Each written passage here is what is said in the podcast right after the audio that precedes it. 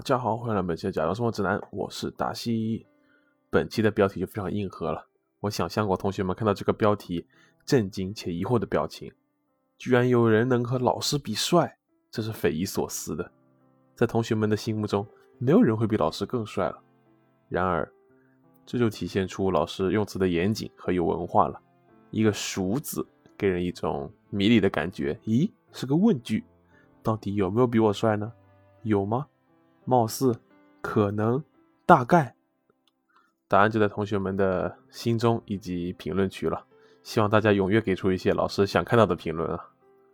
至于本期节目的内容，在最开始的时候，我曾构想过，颜值这个东西，反正是基于审美，审美又是非常主观的东西。刚好很久没有做直男排名系列节目了，我直接来一个排名，在同学们的脸上写下一个大大的美字。而且最开始的时候，甚至准备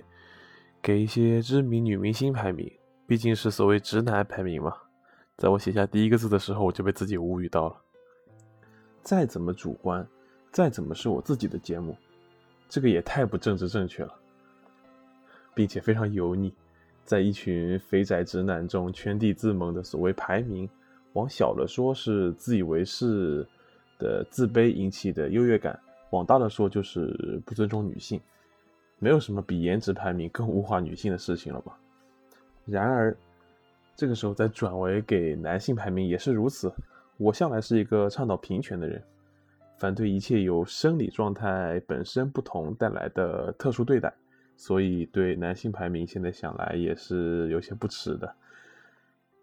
在这里，我先深刻剖析自己在潜意识里不以为意、暗自产生的可笑优越感。更对被这种想法妖魔化的排名系列节目感到极其惭愧。无论是音乐、电影这些文艺作品，还是本身就带排名性质的综艺节目，我有一个个人版本的排名无可厚非。但是这些情况也都是给人之后的作品进行排名和解读，而想要将这种想法附加到人身上是非常错误的。更何况，我原本竟然想要直接给人的外表排名，罪过罪过。不过呢，老师的头脑风暴才刚刚开始。在这个世界上，只有一种对别人外表进行评判的时候是让所有人都不反感的，甚至大多数时候还能让人忍俊不禁，那就是“嚯，你怎么比我还帅？”是的，这就是本期标题的由来。从开始之初的奇怪设定。变成了充满了传说中的娱乐大众意味的自嘲。当然了，有了这样的设定，就不需要完全按照排名系列的内容来了。毕竟，就算是真的夸人帅，对别人的长相评头论足太多，总觉得还是有些不妥和违和。既然话说到这里了，我就给大家介绍一下我从小到大都一直觉得无比帅气的一位大明星。世界级的人气与世界级的影响力，在其帅气的外表之外，居然还有与之不遑多让的高超演技，真是让人赞叹。一个“帅”字不仅突出他的外表，更彰显其整个人的人生轨迹。这个男人就是据完全不权威媒体统计，全球百分之八十人类的梦中情人。虽然我对他没有这种梦中情人的想法，但是他也是我从小到大的偶像之一了。莱昂纳多·迪卡普里奥，要知道，我有段时间的英文名就是莱昂纳多，非常享受被别人称之为莱昂纳多的瞬间啊。和大多数人一样，我对他的初印象也是来自于这部可能是全球影史中最可歌可泣的人气剧作《泰坦尼克》。这恐怕也是历史上第一次一部电影在全球每个国家的票房竞赛中都遥遥领先。但是我们先不把目光放在这么远的地方。插一句啊，我刚意识到《泰坦尼克》是一部九七年的电影，比我自己岁数都大。我一直感觉这是一部不老不新的电影。更震惊的是，我本来还没有觉得九七年有多么遥远，但是看到二十六周年的时候，我着实一愣，猛然意识到二十六岁就在自己不远处了。要知道，比起十八岁，二十六岁距离三十岁更近。话说回来啊，我们先看看让他终于斩获小金人的这部。荒野猎人有两个原因决定了我们先把目光放在这里。其一，说起莱昂纳多，奥斯卡一直是一个过不去的梗。在此之前，他的演员生涯仿佛总是被花瓶的标签裹挟。虽然在《荒野猎人》之前我就看过他大量的精彩表演，但是不可否认的是，每次想起他或是看见他的巨大广告牌，我脑中的第一个标签永远是个大帅哥。没办法，太深入人心了。虽然这个观点在一些奇怪的国内演员身上我也见过，让这个观点似乎变成了贬义词，但是莱昂纳多确实是一个因为外表的美型，导致大部分人，尤其是并没有看过他《泰坦尼克》以外作品的普通观众，有一种忽视他出色演技的这么一个人。这个演员的外形和演技之间的关系，我们之后再仔细探讨。毕竟才刚开始，我们还是聊点肤浅的吧。这引出了我们的第二个原因。因为本期节目的出发点怎么说也是颜值，而《荒野猎人》大概是莱昂纳多这么多作品中颜值的最低点，甚至在这部作品里很多时候都没有颜值，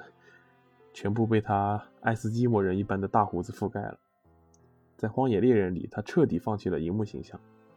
变身的如荒野雪地里的野人一般，在拍摄时还得先依靠化妆把全身变得面目全非。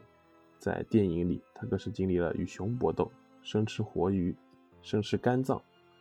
马尸取暖等一系列非人的操作。当然，作为假装懂电影的老师，我不会过多吹捧《荒野猎人》。虽然这部电影让莱昂纳多完成了他自己以及众多影迷，包括我本人的夙愿，但是同学们，要是想让自己摇身一变成为传说中的资深影迷、欧美电影的内行人，就不要过多吹捧《荒野猎人》了，接下来的内容就厉害了，同学们可以拿出笔记本记录一下了，字字都是真言啊！因为莱昂纳多凭借《荒野猎人》拿到了奥斯卡小金人，资深影迷或者小白影迷都会赶紧回头恶补这部电影。你就算是这部电影刚刚上映就看了，也跟那些他拿了奖才趋炎附势去看的人难以区分。当然，我们不以这个点来论英雄了。但是要假装成一个资深的莱昂纳多影迷的话，这里就很关键了。所以别人谈起《荒野猎人》，你要轻描淡写的说：“我觉得莱昂在这部电影里并没有展现出他的最佳演技。奥斯卡给他小金人，估计也是奖励他这么多年一直都有高质量的片子，在这部里又尤其辛苦。”其实当年他十九岁的时候演《不一样的天空》提名男配的时候，就足够拿小金人了。欠了他这么多年，今年总算是还他了。哎，这一下子不就凸显出你的不同了吗？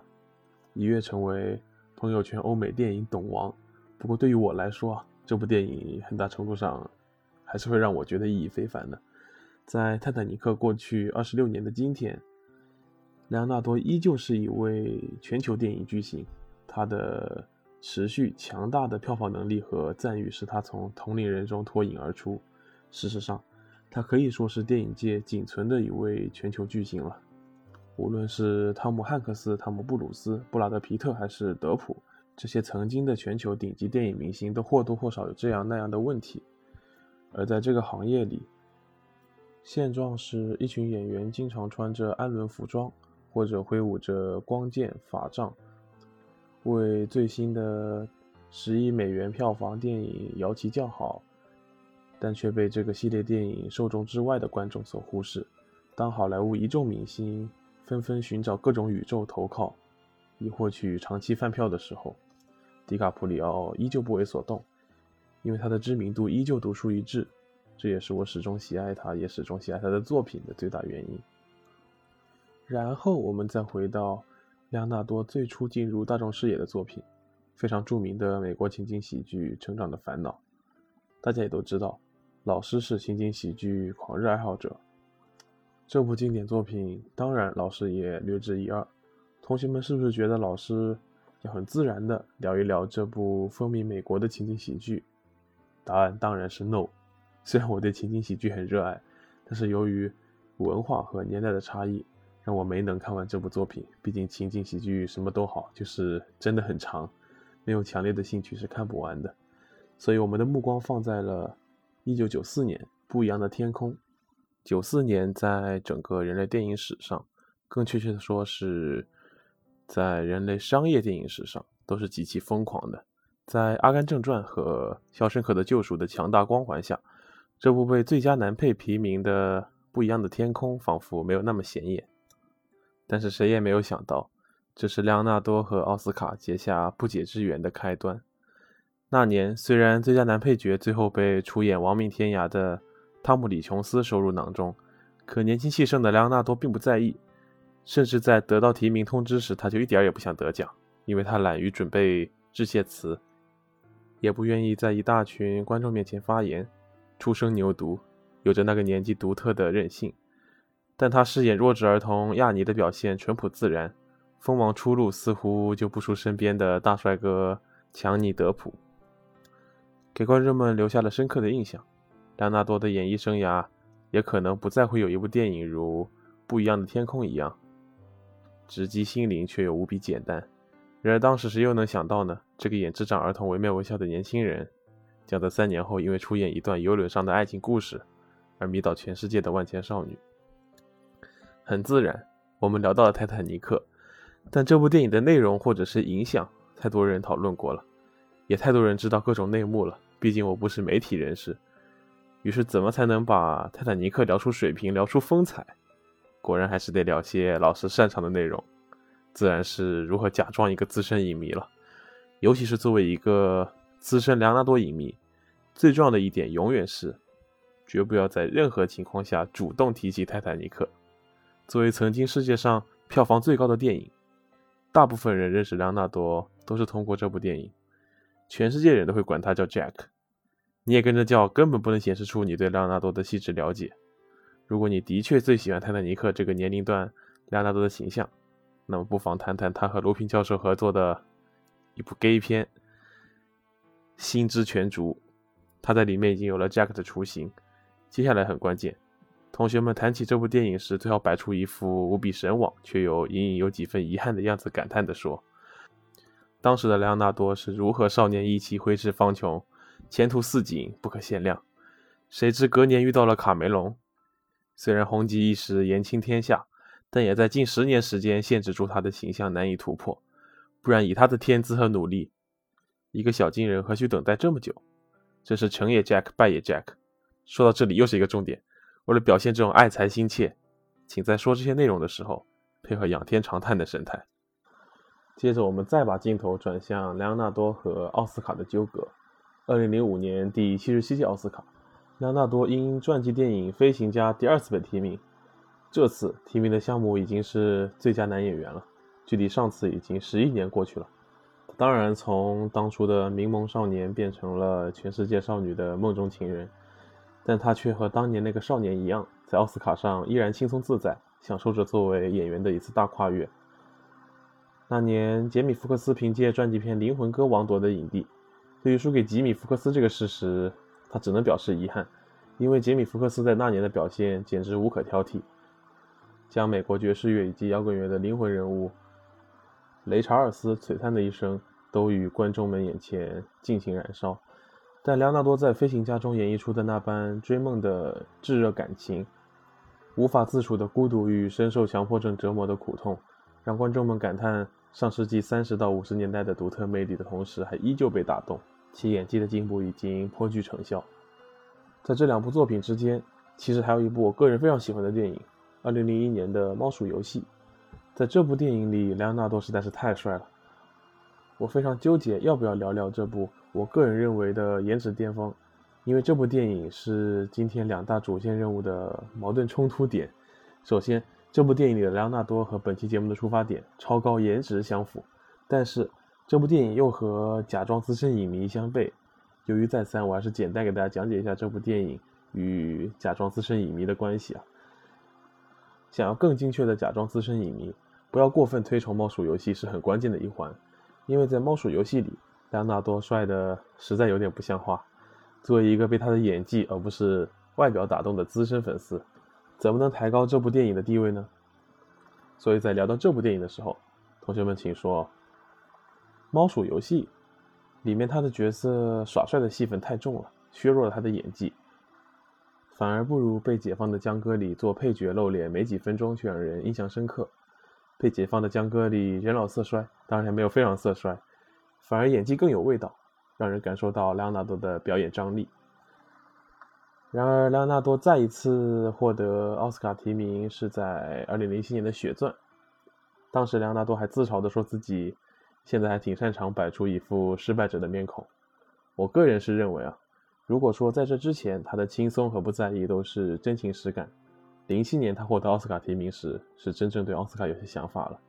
哪知那年弗里斯特·惠特克凭借《末日独裁》半路杀出。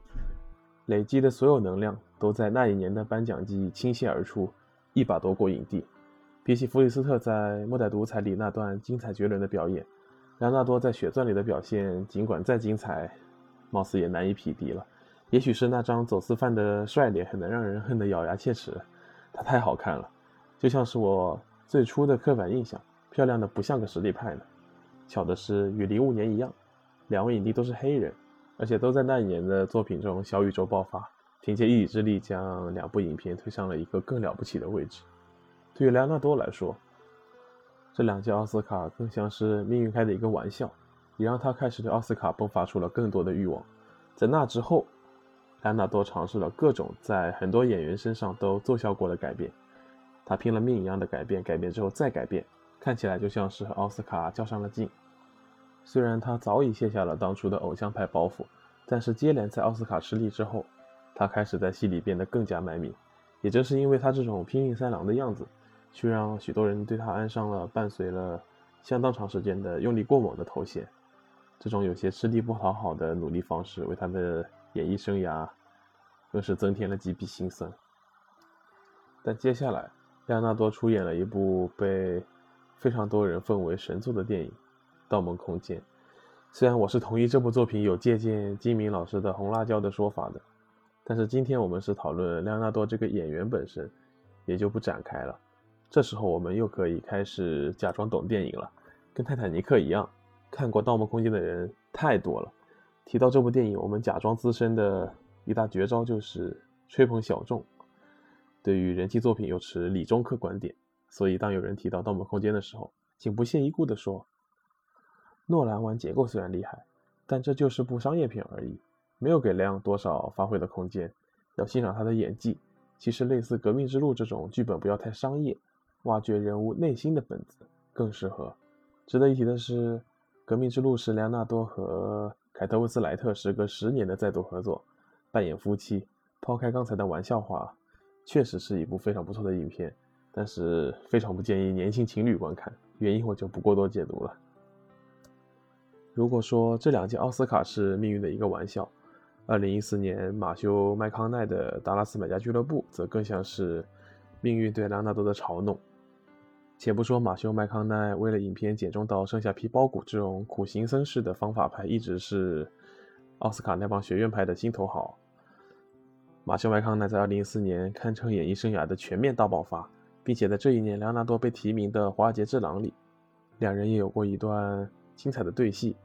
短短几分钟谈笑间，马修麦康奈的超凡演技已经展露无遗。而莱昂纳多这边，在这部电影中，他又卖力又卖肉。我猜这一年是莱昂纳多第一次如此渴望奥斯卡的奖杯。可是，也许是注定时机不够，他不巧碰上了马修麦康奈这样伟大的对手，只能扼腕叹服对方的技高一筹。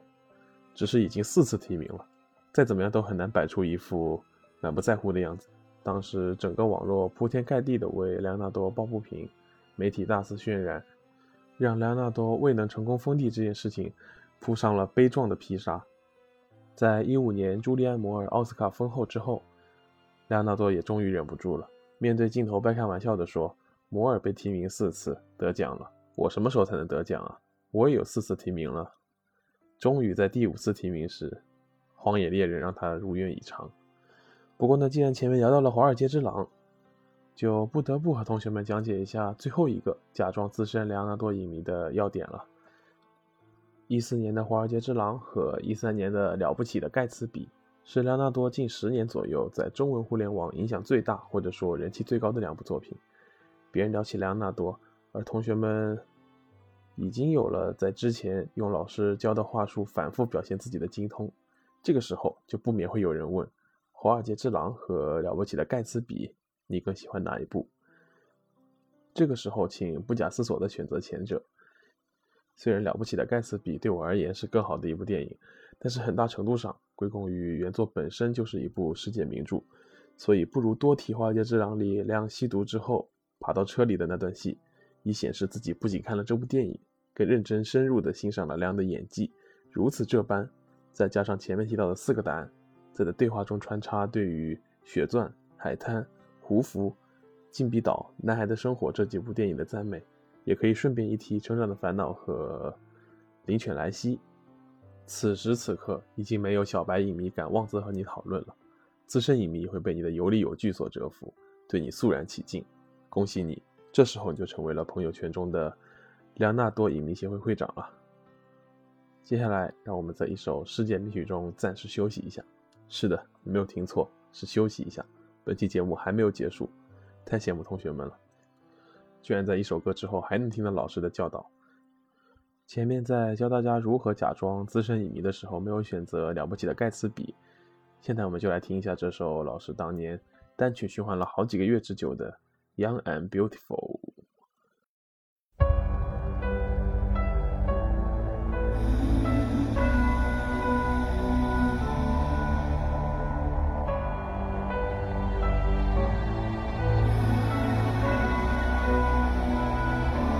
lives in the world.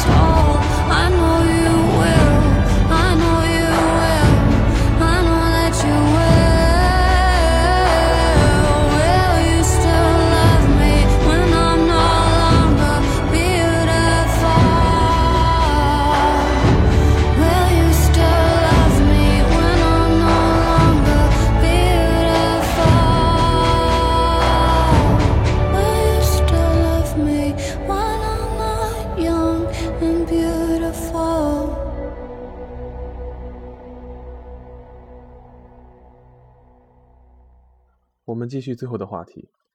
莱昂纳多·迪卡普里奥拿到小金人的时候四十一岁，离奥斯卡影帝的平均得奖年龄四十四岁还有三年的距离。平心而论，仅从统计数据上来看，纵观奥斯卡历史，彼得·奥图尔、理查德·伯顿，甚至《乌云背后的幸福线》的男主角布拉德利·库珀都连续三年提名不中了，比莱昂纳多冤屈的优秀演员大有人在。更别说神级摄影师罗杰·狄金斯，十二次提名最佳摄影不中。这一年想靠《边境杀手》再冲一冲，却无奈惜败《荒野猎人》的摄影师卢贝基仔，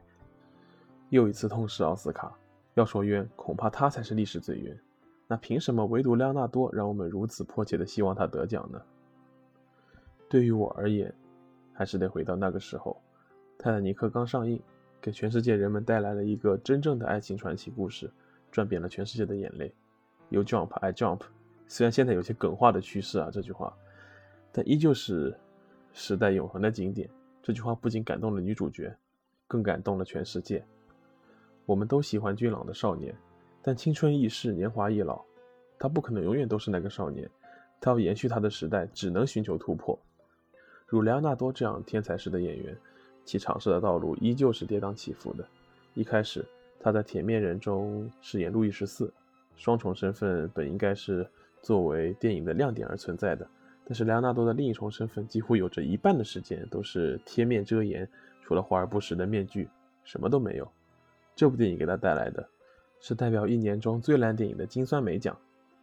后来才是慢慢的，他放下了偶像包袱，留起了胡须，身材也随着岁月的变迁开始发福。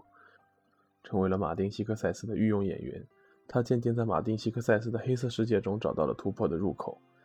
这些年中，他一次次尝试各种丰富立体的角色，作品的生产速度持续不下。他试图洗刷掉当年那个俊美的少年在观众们心中留下的花瓶形象，毫不避讳地展示给世人岁月在他身上雕琢过的痕迹，想通过在作品的表演让观众们去重新认识一次梁纳多。正由于如今握着小金人激动万分的梁纳多已不复当年的俊美，如今这个胡子拉碴的大叔站在颁奖台上念着获奖词的时候，观众们联想起当年风度翩翩的 Jack，很难不唏嘘。但是对我来说，也许这一座闪闪发光的小金人可以填满那个少年和这个大叔之间的缝隙。其实说起来是很不恰当的类比啊，这座奖杯。也会让我去想填满现实和梦想的缝隙。My heart will go on，我心永恒。今天的节目就到这里了，我们下期再见，拜拜。